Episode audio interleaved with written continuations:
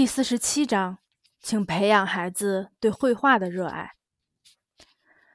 小学阶段应该怎么安排绘画？教师在教育教学过程中把绘画放在什么地位？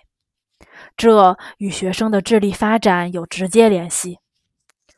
我在教小学生的时候，是把绘画看作一种发展创造性思维和想象力的手段的。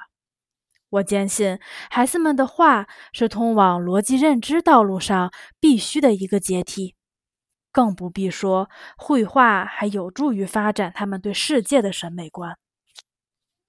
刚开始，我会教孩子们写生，我们画树木、花草、河流。昆虫、小鸟等等，无论这些画的结构多么简单，其中都体现了学生感知、思维、审美观的个人特征。有一次，我们画的是一片三叶草田，有些孩子想把开满鲜花的整个田野、蓝天、白云和歌唱的云雀都画下来。而在另一些孩子的画中，我看到了一株正在盛开的桑叶草，花瓣上落了一只蜜蜂。有一个小女孩的整幅画中是黄蜂的翅膀、三叶草的小花瓣，还有太阳。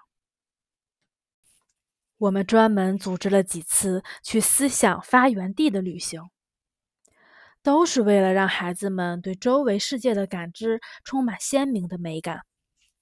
我们画了池塘边的朝霞和晚霞，草地牧场上的夜晚的篝火，飞向温暖远方的小鸟，还画了春训。从中，我得到了一个令人高兴的结论：孩子们把那些令他们激动、感慨和惊讶的东西画下来，这就是他们对周围世界的一种独特审美观。当孩子们画下那些体现美的事物时，他对美的感受就好像迫切需要用语言表达，这也激发了他的形象思维。我会逐渐的、一步一步让孩子们掌握绘画的基本技巧。他们学会了处理光和阴影，学会了配景。在一年级的时候。创造性在儿童的绘画中具有最重要地位。孩子们在绘画中讲故事、编童话，绘画则成为创造性想象力活动的起源。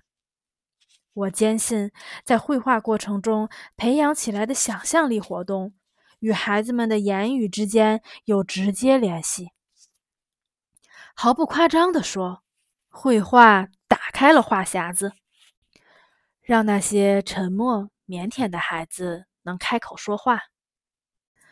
二三四年级的时候，孩子们就已经把绘画作为一种创造性的书面作品，用观察自然现象和劳动得到的素材来写作文。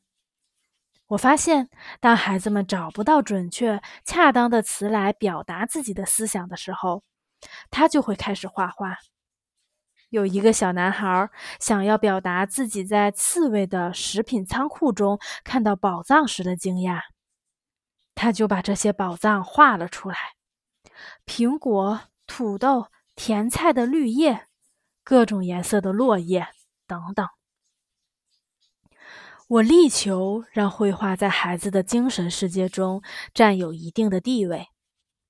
我们乘船沿着第聂伯河去基辅的时候，这些小男孩、小女孩都在赞叹草地、高山、树林、草原上远处港丘的美丽，并且他们想要用线条和色彩把这些美景画出来。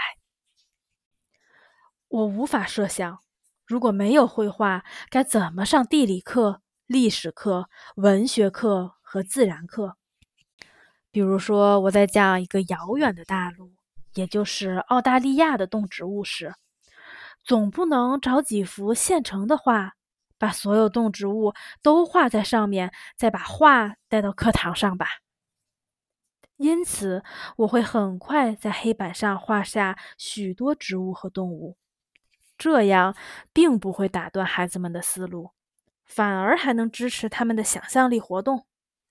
我在上历史课的时候，一边讲解，一边用粉笔在黑板上画下古代人的服饰、劳动工具和武器。经验使我相信，尤其是四五年级的历史课，在讲解的过程中，在黑板上画下情节画。对帮助孩子记忆和理解起到了非常大的作用。